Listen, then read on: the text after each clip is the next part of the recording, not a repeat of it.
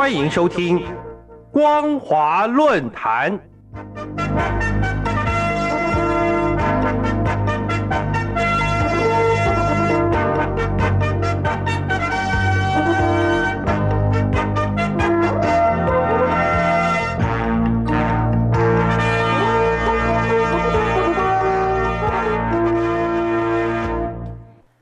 各位听众朋友，大家好，欢迎收听今天的光华论坛，我是兰玲。今天要谈论的主题是运动式执法已严重威胁到民众生活。各位听众朋友，在二十大即将举行前，中共公安部宣布百日行动，已经逮捕超过一百四十万名嫌犯。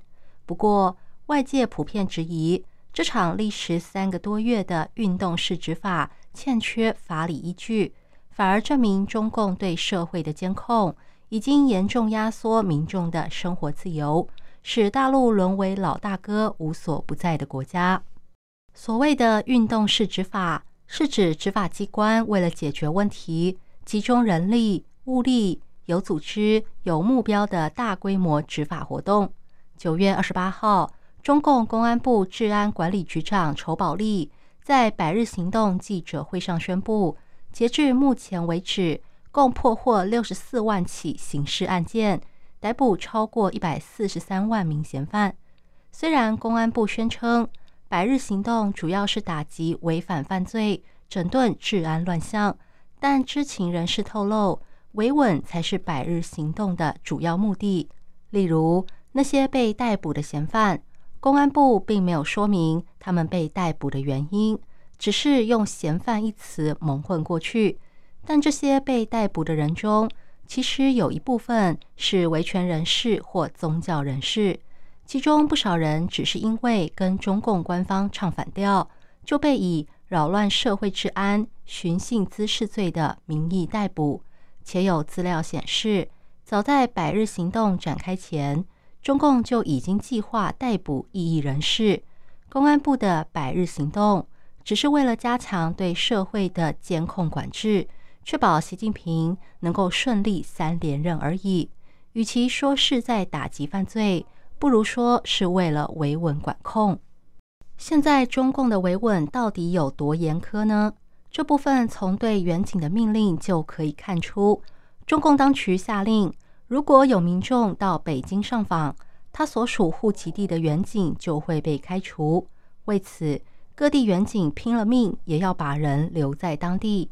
如果不从，就以嫌犯的名义逮捕。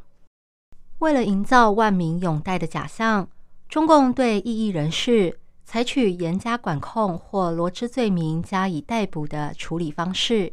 当然，中共也知道这么做于法无据。因此，采取不必讲究程序、不必看证据的运动式执法，但这种做法将扩大伤害，民众将遭受难以想象的迫害。像一九四九年中共建政以来出现过的各种政法运动，就是最好的例子。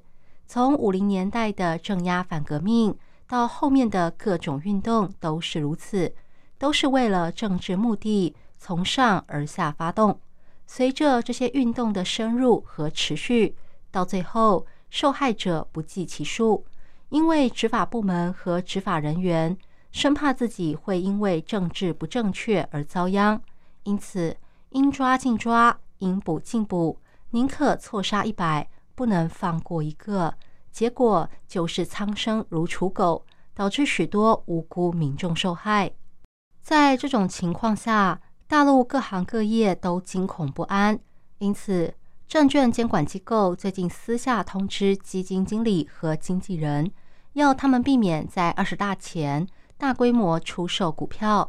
七月下旬，上海证券交易所就表示，在二十大前要保持市场稳定，坚决防止资本市场产生波动。上海一家基金公司的主管也说。他认为，在二十大前确保市场稳定是他们的责任。中共当局靠着运动式执法，将管控的手伸进民众的日常生活。《纽约时报》最近报道，维权人士张广红曾经在 WhatsApp 上面分享一篇批评习近平的文章，结果去年九月被逮捕。警方提供了证据，包括他在 WhatsApp 上面的发言。另外，有一位在加拿大留学的中国学生，因为不满习近平即将三连任，在微博贴出一张习近平躺在棺材里的照片。几个小时后，他在浙江老家的父母就接到警方来电。要求他删除贴文。各位听众朋友，运动式执法的可怕在于它完全没有标准，任何人都有可能被卷进漩涡之中。如果放任运动式执法，每个人都有可能被列进惩处名单中，想要有平安日子过是不可能的。以上是今天的光华论坛，今天分享的主题是运动式执法。已严重威胁到民众生活。我是兰陵，感谢您的收听，我们下次再会。